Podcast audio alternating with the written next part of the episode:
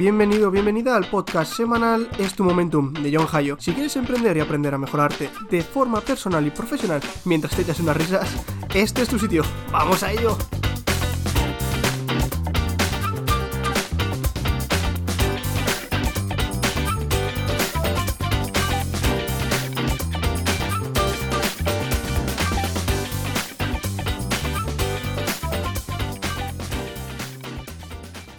Hey, ¿qué tal? Muy buenas. Hoy vengo without de rodeos. Vamos a ver al público que esto es el caracoleo, donde el caballero tiene que montar a su corcel. Hoy vengo con el episodio 3 de innovaciones.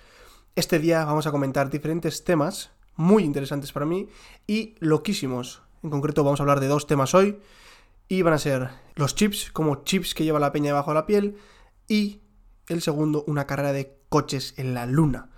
Algo alucinante. Espero que os molen estos dos temas porque vamos a ello.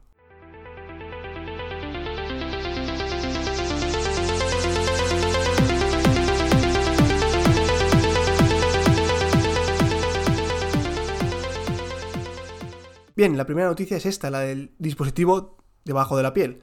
Esta noticia es un poco más antigua, creo que es del 2020 o algo así. Pero bueno, me sigue pareciendo flipante, me sigue pareciendo muy interesante cómo la tecnología va avanzando y cómo cada vez la vamos abrazando más, ¿no? Cómo cada vez vamos convirtiéndonos un poco más cyborgs, entre comillas, y vamos adaptando la tecnología a nuestras necesidades. Al final vamos a conseguir ser hombres y mujeres con memorias RAM, aunque algunos más con más capacidad que otras, ¿no? Bien, pues cuando leí esta noticia ya hace un tiempo, eran unas 5.000 personas en Suecia las que utilizaban ya este implante que es del tamaño de un grano de arroz. O sea, es súper pequeñísimo y te puede caber en la mano. De hecho, se, inyecta ahí, ¿no? Se implanta ahí en la mano.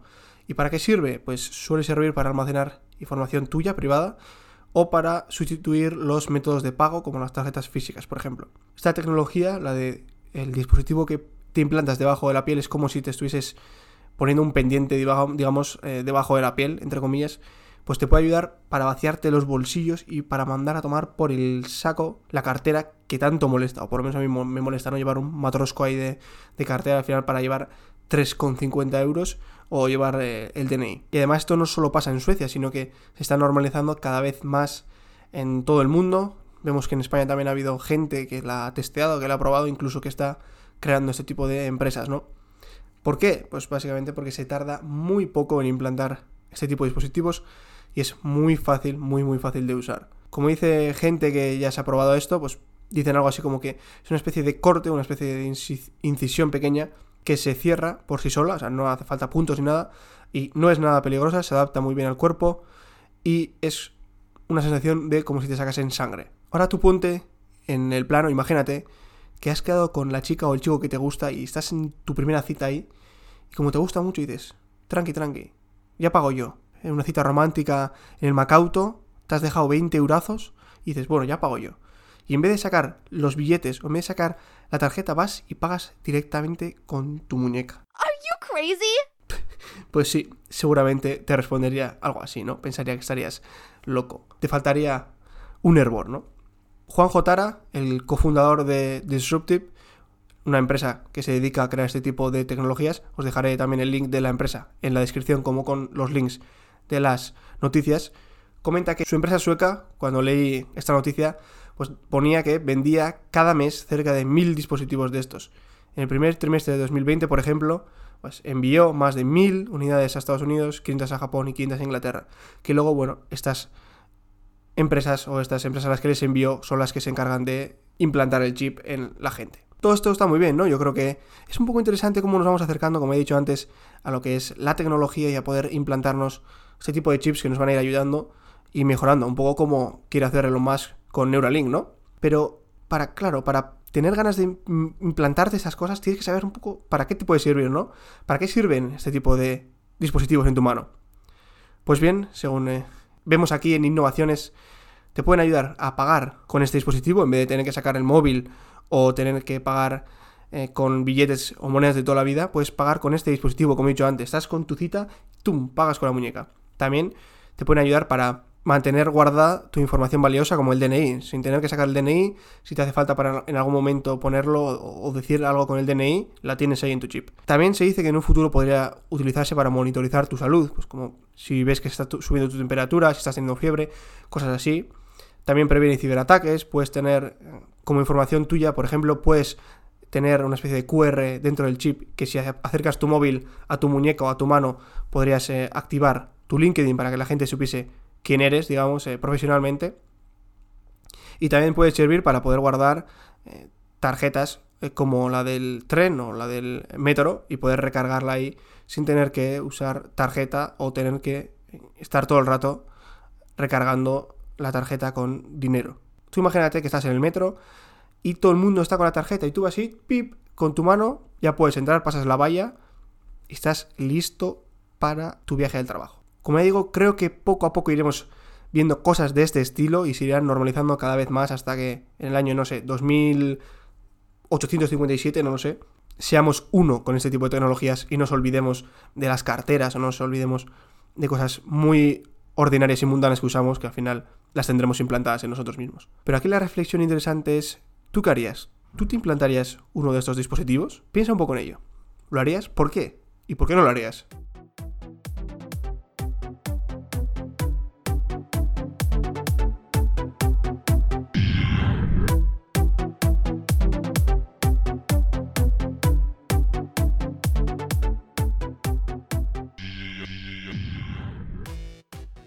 Bien, pues la segunda noticia es la carrera de coches en la luna. Esta es la noticia madre del episodio de hoy, es la noticia más parda del episodio de hoy, de estos dos episodios de hoy. Y ya digo que se quiere hacer un Too Fast, Too Furious ahí, cingando agujas, pim pam en la luna, haciendo donuts ahí en la luna, en los cráteres. Increíble.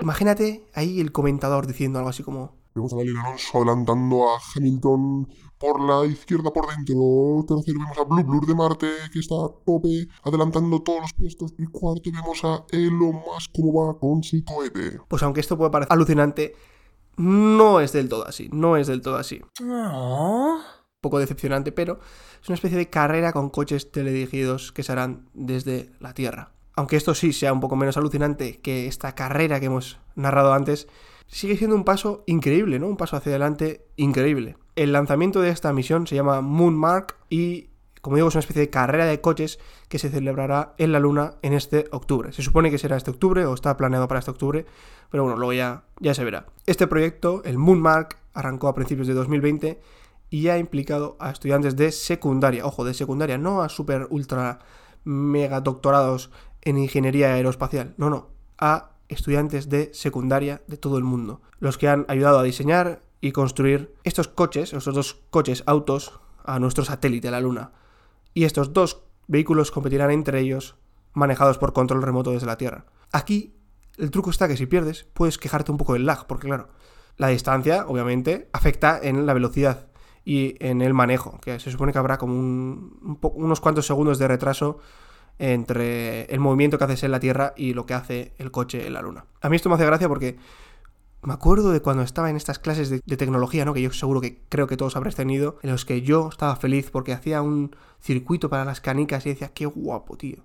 O, creaba, diseñaba puertas de madera con gente del grupo, eh, puertas de madera para el, para el garaje, ¿no? Y, veías como el motor hacía que la puerta se abriese tal.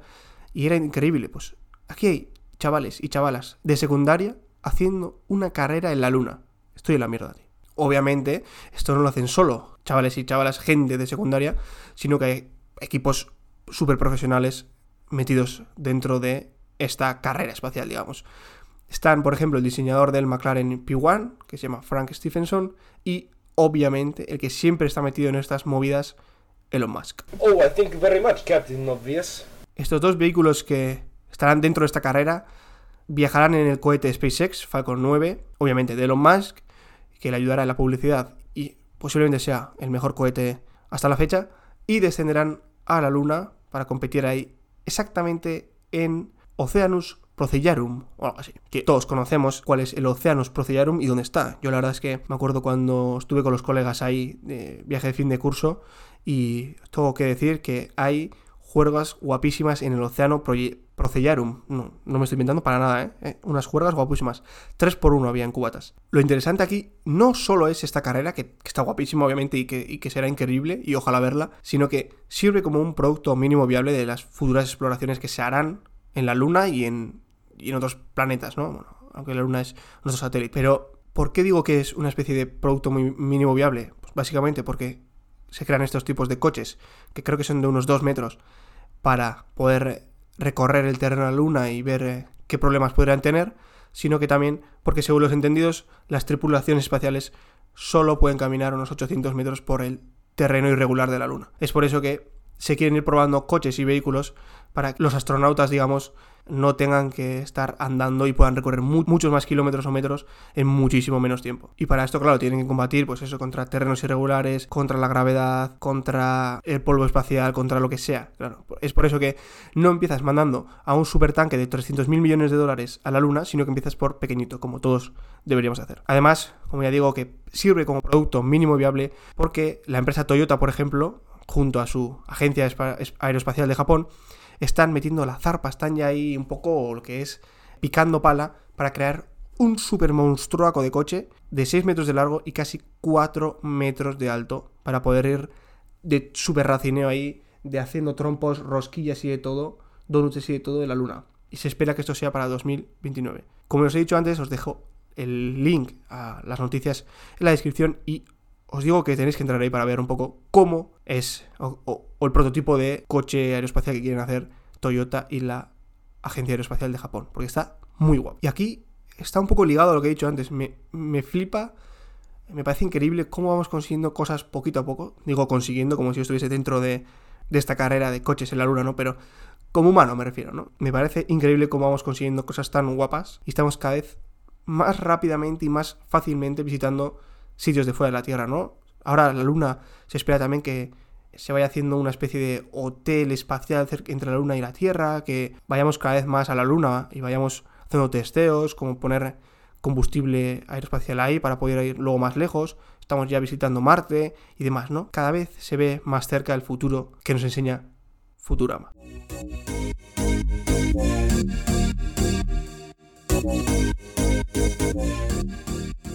Y bien, es que esto es todo por hoy. Tenía otra noticia sobre drones preparada, pero no me parecía tan interesante, no iba tan al rollo de estas dos noticias que os he comentado. Y dicho, bueno, pues a ver, no la voy a poner simplemente de relleno. Al final, aunque me salga un episodio más corto que el resto, no tengo un mínimo o un máximo de minutos que rellenar, porque lo hago como me sale y como me, me gusta. Así que, punto. ¡Ah, que te calles! Y nada, nada, me callo ya, me despido por hoy. Como ya os he dicho varias veces, tenéis los links de las noticias y de la empresa del dispositivo en la descripción para el que lo quiera leer y para el que se quiera interesar más y ahondar más en estos temas. En el episodio del miércoles o el jueves de la semana que viene haré algo nuevo, creo yo. llevo tiempo pensando en meter no otro episodio, sino otro tema. Son de, en este caso serán sobre emprendimiento o empresas, pero me gustaría hablaros de algo así como casos de empresas o casos de... o sí, casos de empresas, eh, llamémoslo así, casos de empresas o, o empresas que me parecen muy interesantes y quiero hablaros un poco de la historia de esa empresa o de cosas interesantísimas sobre esa empresa.